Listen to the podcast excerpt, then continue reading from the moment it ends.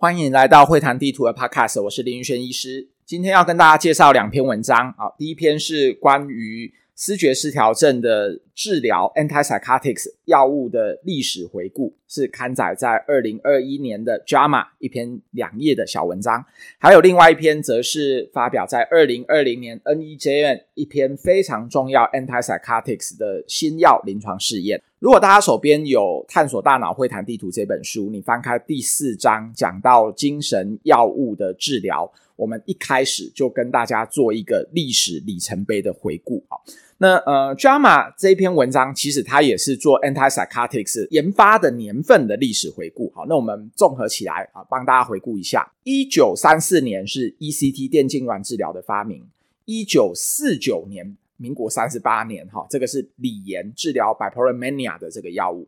然后第一个抗精神病药 chlorpromazine，在很多医院啊、呃，现在可能都是用来治疗打嗝啊，或者是用来治疗一些呃睡眠加打嗝的药物哈。这个 Wintermin 或 Winsumin chlorpromazine 是一九五二年研发出来的，haloperidol 则是一九五八年。然后第一个 BZD Librium 是一九六一年发明出来的，百忧解的上市是一九八八年。一九五二年的时候，发明 chlorpromazine 是则是法国的一个外科医师，他可能在研究麻醉的时候合成出来的一个药物。然后，呃，过了几年时间，他发现他可能也有 antipsychotics 的一个效果。呃，一九五四年的时候，啊、比较正式的开始来做使用。这是一代的抗精神病药，有 chlorpromazine，有 haloperidol。如果讲到二代的抗精神病药，则是一九九零年美国的 FDA 它核可上市了 clozapine 可治愈。我们都知道说它有呃骨髓抑制的一个副作用，虽然它可能好大百分之一左右哈，但是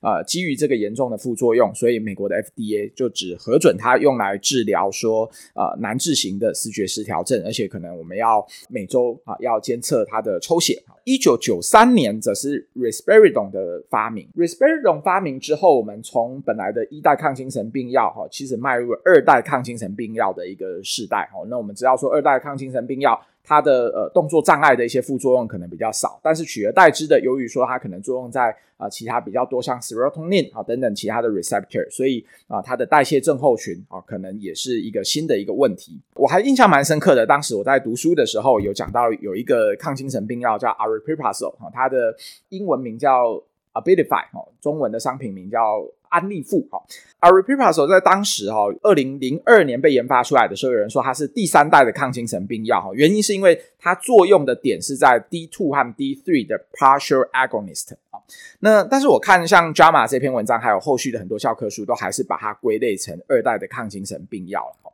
那总而言之呢，这些一代也好，二代也好的抗精神病药，还有另外一个在剂型上面的突破，就是长效针的发明啊。那长效针我们可以两个礼拜打一次，或者现在甚至有三个月啊，十二个礼拜打一次的长效针。这些抗精神病药呢，它大概呃它的 efficacy 如何呢？好，根据一个 meta analysis 的统计，大概二代的抗精神病药对百分之六十的思觉失调症的患者是有效的，它已经达到了某些效果。然而未来其实还有待更多的呃 antipsychotics 的研发哈，因为只有百分之六十的人他在呃一开始治疗的时候啊可能是有效的。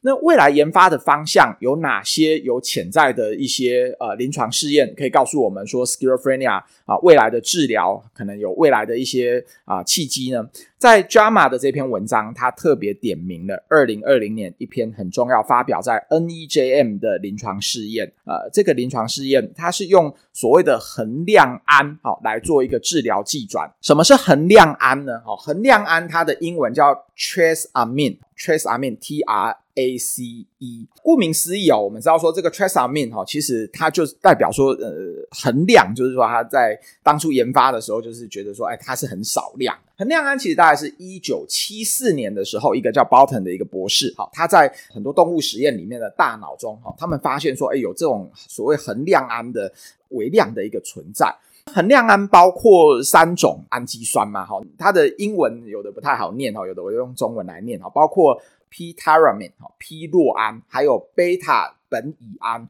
还有像 tryptamine 哈，色胺哈。那这种恒量胺，它和那个多巴胺啊、正肾上腺素和血清素，它们其实是呃结构很类似的这种内源性的物质啊，它在很多的食物啊，还有在肠道菌里面啊，都有微量的存在。恒量胺在一九七四年的这个基础研究发现的时候，他们发现说，哎，这个结构像一般我们知道的单胺的结构，那它的药理的性质有点像啊安非他命，或者是有点像呃 psychedelics 哦，这个启灵药哦这样的一个神经传导物质的一个呃效果。当初他在发现的时候，因为呃很微量，所以他一开始的命名是叫 microamine 哈，就是微量胺。哈那后来叫做 trace amine 就是。恒亮胺哈，有不同的这样的一个命名哈。那当初在发现的时候，就觉得说，哎，这个东西会不会它有呃一些治疗的效果？哈，一九七四年发现这样的神经传导物质，到二零零一年的时候才发现它的 receptor，它的受体。好，那这个受体就叫做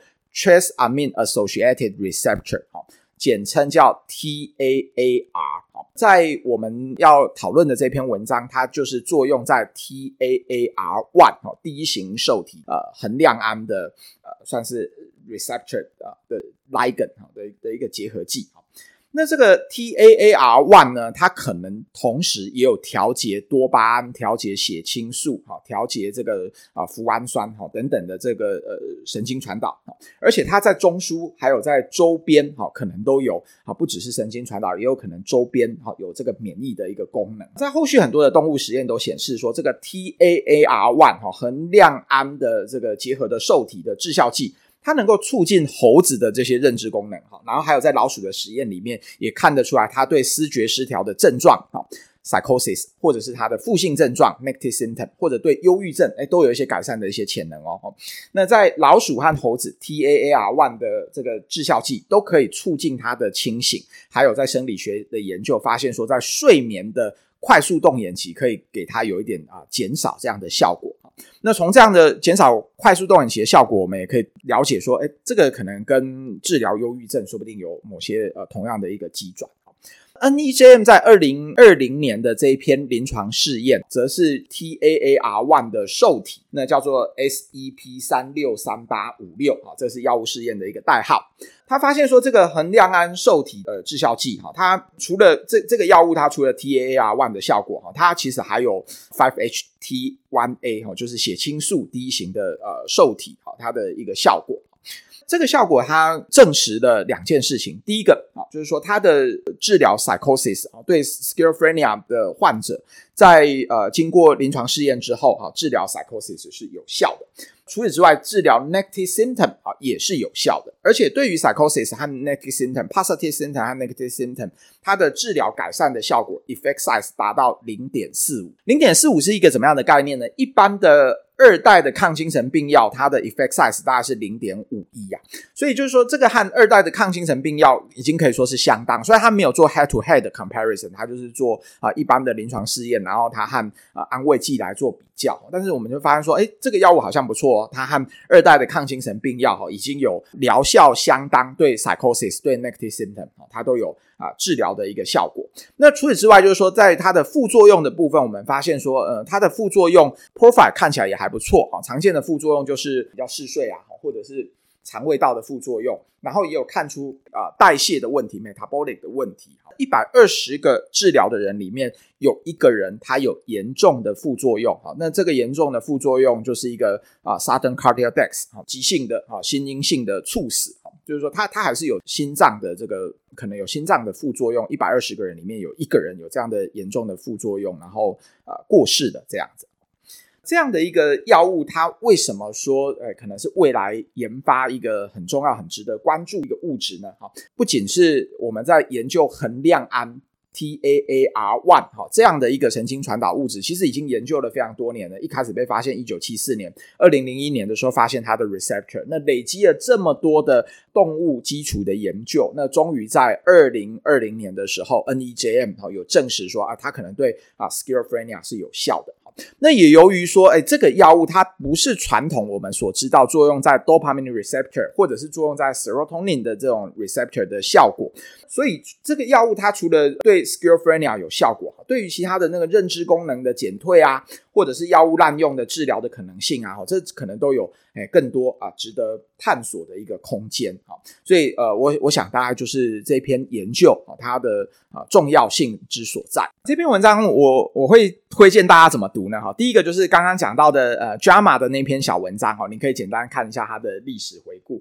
然后你看到呃最后啊、未来他们讲到药物研发的可能性，就只只讲这一篇 Phase Two 的临床试验哈、哦，这个恒亮安 TAAR one 哈 ligand 哈的的这样的一个研究。然后你如果要读 NEJM 的话，我会建议哈、哦、读他的一篇那个 editorial 哈，就是他的一五五五页到一五五六页哈的的这篇 editorial 哈，因为他把这个恒亮安的历史哈介绍的蛮仔细的。最后我觉得你再简单看一下那个药物临床试验它的。它的那个 update，其实我觉得就就很足够了。介绍这一篇研究，除了是跟大家做一呃历史上面的回顾，了解 schizophrenia，不管你是呃了解 antipsychotics，或者是大概只是略微听过的人，好，我觉得呃为什么 JAMA 好特别在二零二一年刊出这样一个小文章呢？好。他帮我们做了一个历史的回顾，也告诉我们说，哎，未来一个 schizophrenia 新的药物研发的世代哈，也即将来临了。我们会谈地图的 podcast 已经呃介绍一系列的呃刊在顶级期刊的文章哈，那包括说 JAMA 啦，或者 NEJM 啊，还有很多的这个 Nature Science，其实都是我已经有准备的一些素材，